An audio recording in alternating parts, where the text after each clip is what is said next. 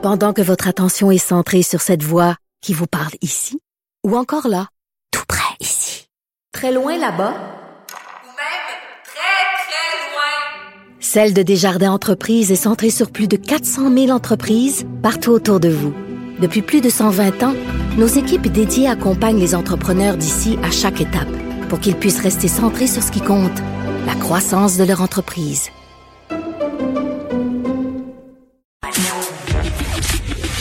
Le, commentaire de Danny Saint-Pierre, un chef pas comme les autres. Tu sais, Dani, euh, Léger a fait un sondage tout récemment sur les théories du complot euh, auxquelles les Québécois étaient très attachés. OK. Parmi celles-ci, en fait, presque dans les premières, euh, les théories du complot sur la zone 51 aux États-Unis. Oui. Euh, cette base militaire où euh, supposément euh, les scientifiques américains garderaient des vaisseaux spatiaux écrasés, des extraterrestres. Moi, ça m'a Ben oui. toujours fasciné. Le Regard 18, Megadeth a fait un bon album aussi. Eh oui, puis quand j'étais petite, j'avais euh, trois livres qui ont été publiés, si je ne m'abuse, par le Re- Reader Digest. Là, c'était genre euh, les phénomènes de l'étrange, tome 1, 2, 3. Écoute, je je- je suis tellement fâchée de les avoir donnés là parce que je m'en délectais. C'était des apparitions fantomatiques. Euh, Il y avait tout un bout sur la combustion spontanée. Ça m'a tellement fait peur la Oh, combustion wow. spontanée. Puis il y avait euh, un livre au complet sur, sur les ovnis. Puis je regardais toutes ces photos là. Euh, puis malheureusement avec les nouvelles technologies, ben c'est comme si on était en train de tout pouvoir expliquer. Fait on a perdu un peu de, de cette possibilité de, de fantasmer sur un ailleurs euh, qui se manifesterait justement par euh, la présence d'extraterrestres sur la Terre. Maudite science. Je le sais. On fait nos recherches, Mais on trouve tout. Tu t'aimais- tout ça toi quand t'étais petit ces histoires là? Oui, j'aimais ça, mais j'avais peur un peu. Là. Tu sais, moi, je me souviens. mystère, il y avait deux- ah, deux- ah, je me souviens La la musique, chanson la maudite musique. est tellement épargnante. Ah, c'est comme, on dirait qu'il y a quelqu'un qui va qu'on te peut le retrouver tuer. mieux que ça, la chanson. J'avais pas le droit de l'écouter, hein. Moi, je Non? me- ça me faisait trop peur. J'avais de la misère à dormir après. Je me rappelle, entre autres, d'une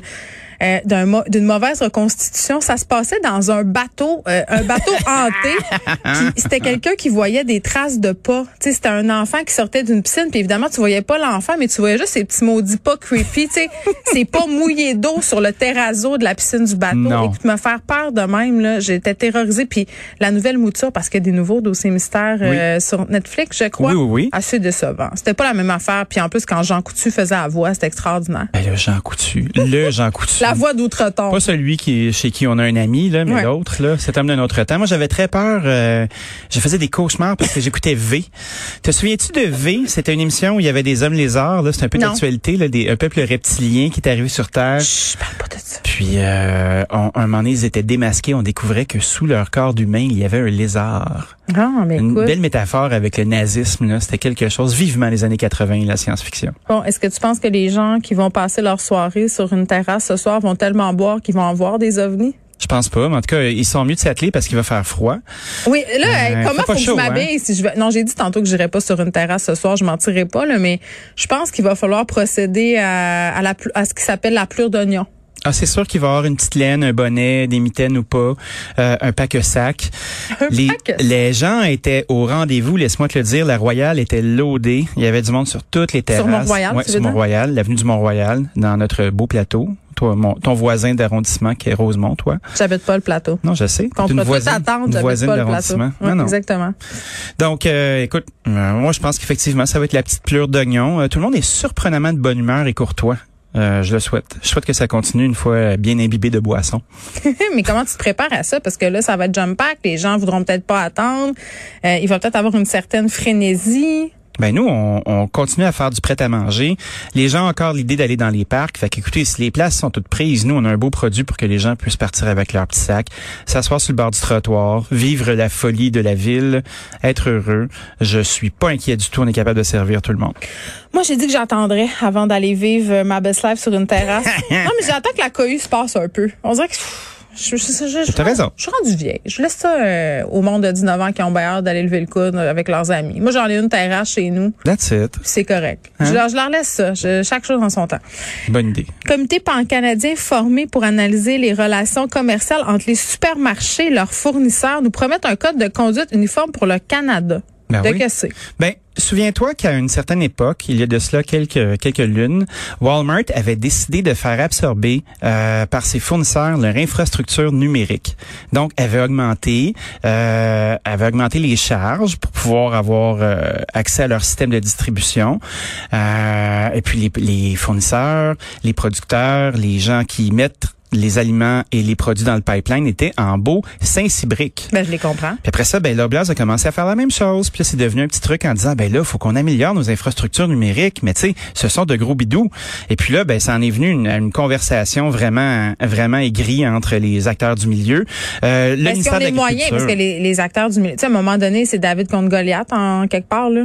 Ben oui, mais le, le gouvernement s'en est mêlé. OK. Euh, il y a un comité pan-canadien qui a commencé à réfléchir à, la- à des solutions. Il y a le groupe Empire aussi qui détient euh, Sobeys et qui détient aussi... euh, Sobeys qui est lui-même un empire. Ouais, mais Empire, dans le groupe Empire, il y a Sobeys, il y a IGA. C'est comme les eux ont- poupées russes empiriques. Ouais, that's it, empirique, donc pas très clair. Mais ceci dit, euh, ils ont un code maintenant qui régit euh, leur relation avec leurs fournisseurs. C'est les premiers à avoir fait ça. C'est des grands, c'est les maîtres de l'innovation. Hein, Empire, souvent les premiers produits, les trucs les plus se retrouvent euh, à être en essai puis en exclusivité euh, là-bas. Là, mais on est dans une exclusivité de, de relations commerciales chartées.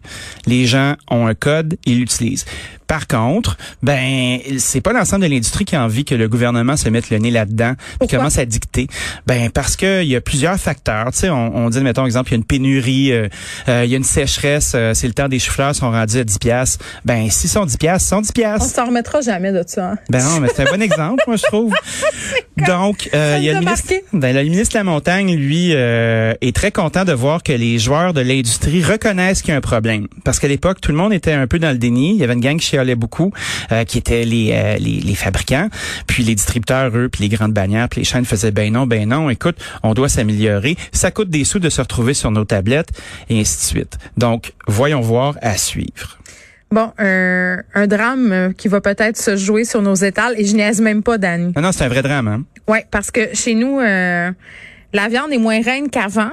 Mais Ah. il y a une viande euh, qui demeure sur le sommet de l'échelle alimentaire parce que tout le monde l'aime sans exception. Puis quand tu as cinq enfants à garde partagée, là, quand tu trouves un souper qui plaît à tout le monde, on s'entend-tu que tu Mm-hmm. marques ça sur ta fiche? Euh, On parle évidemment du tofu. c'est ça, le tofu frit. Nos enfants adorent ça.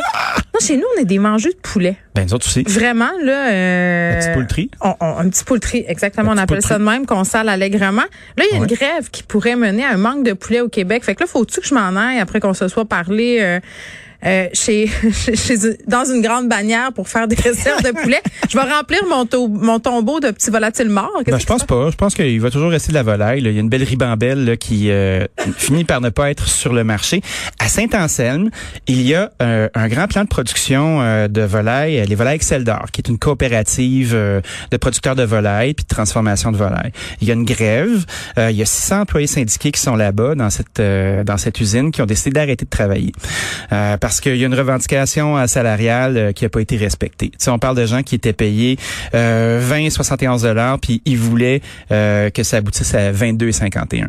Hey, c'est pas. Moi, je suis déjà allé à cet endroit-là euh, parce que j'adore visiter des usines, puis je suis toujours curieux de voir comment c'est fait. Excuse-moi. Pourquoi t'adores visiter des usines? Ben parce que j'aime ça comprendre la chaîne alimentaire. Puis depuis toujours, moi, j'ai du gros fun à, à fouiner, puis à, à essayer d'avoir des invitations, puis de voir, exemple, aller chez Bonduel, voir comment ils font des légumes congelés. Ça m'intéresse. Puis tu sais, moi, j'ai quand même un petit nom, là. Tu sais, je peux faire, je m'appelle Danny, euh, j'ai une petite, une petite, je fais des petits articles de temps en temps. Je peux aller voir chez vous, tu sais. Puis le monde est vraiment willing parce que c'est un- la nourriture industrielle est vraiment démonisée. Oui, c'est vrai. Puis euh, c'est souvent une façon euh, d'avoir une nourriture qui est saine puis économique. Fait que des fois, euh, l'industrie trouve ça intéressant d'avoir un joueur neutre qui vient voir comment ça passe.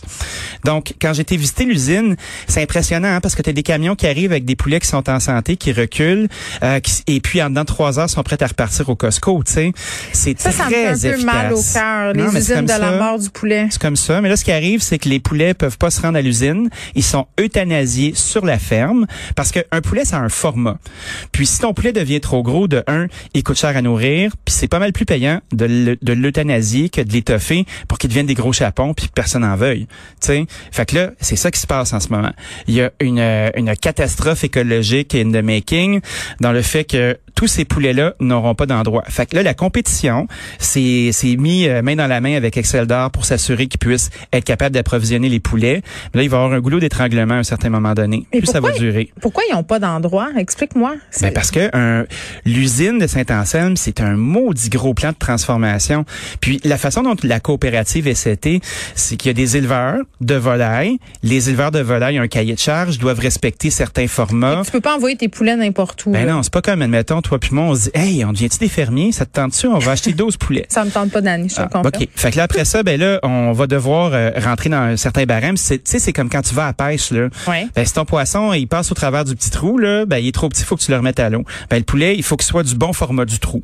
Donc, quand le poulet est prêt, il est prêt, il est au, à son top de valeur. Ben, s'il y a un goulot d'étranglement comme ça, puis il n'y a pas d'autre endroit où on peut transformer le poulet, ben, il va falloir se débarrasser du poulet. C'est terrible, faut pas que ça arrive. Là. Imagine tout Ben, ce gaspillage alimentaire. Ben oui, c'est ça qui est en train d'arriver. Puis là, on, parle non seulement des consommateurs, mais on parle de, de chaînes euh, de, restauration rapide comme Saint-Hubert.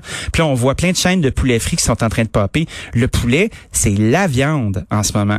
Puis toutes les découpes sont valorisées, ça prend du poulet sur le marché. Donc, on, on- ben, les revendications devraient avoir le gros bout du bâton. Là. Il y a énormément de pression qui est mise sur la chaîne d'approvisionnement en entier.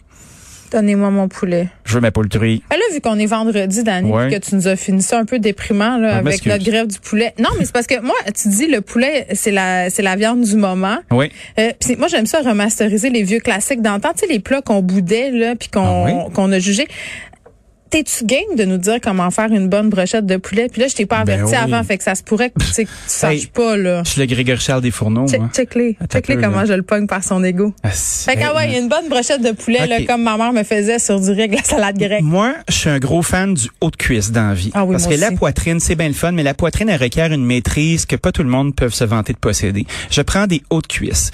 Je prends un haut de cuisse, je le taille en quatre morceaux. Je fais une belle croix dans le milieu. Puis après ça, je vais, je vous invite à prendre ces beaux morceaux de poulet-là, les mettre dans un bol, euh, de mettre une bonne pincette de sucre, une grosse pincette de sel, le zeste et le jus d'un citron, une gousse d'ail écrasée. Moi, j'ai un pressail chez nous. Je trouve que c'est une des plus belles inventions depuis l'arrivée du pain blanc. Moi, j'ai l'affaire qui fait cringe cringe là. C'est pas un. cringe cringe? Tu m'inquiètes. Il faut que non, il faut que je le décrive pour la radio. C'est deux ronds avec des dents. Tu mets ta gouseille là-dedans puis tu tournes. C'est pas comme un pressail parce que je trouve que dans un pressail tu perds toutes les affaires. C'est C'est pas bon. vrai, ça. Tu mens. Ben là, regarde. C'est- qu'est-ce qui arrive Je vais le- t'apporter mon cringe cringe. Ben, tu vas on va- tellement on- l'aimer passionnément. Ben, je suis sûr que je vais l'aimer. fasse des concours culinaires, toi puis moi, Ben, dans parfait. une télévision. Sais-tu qu'est-ce qu'on devrait faire? On devrait s'acheter une station de télé. Ah, je pense que On oui. fait ça. Mais il y en a une ici, je pense. Il pourrait nous faire une offre. Penses-tu J'ai que tu serais l'impression. capable de vivre avec notre flegme légendaire? Je pense que oui. Je Fait pense que les madames qui écoutent se capoteraient. Ben, les madames qui écoutent Zest, là, elles sont chouettes et on les salue. Et les Exactement. madames à la maison, faites de la pression. Appelez, appelez, on va... les messieurs, les, messieurs, qui font des brochettes aussi, là, ils ont, ils mis, on se rappelle qu'ils ont mis un citron une lime, puis après ça? Non, ils ont mis un citron, le zeste et le jus, Ah, pas- pas la une lime. pincette de sucre, un gros morceau de sel. Ouais. Ils ont pris leur pressail, ils ont pris leur pipe wrench pour l'écraser s'il faut.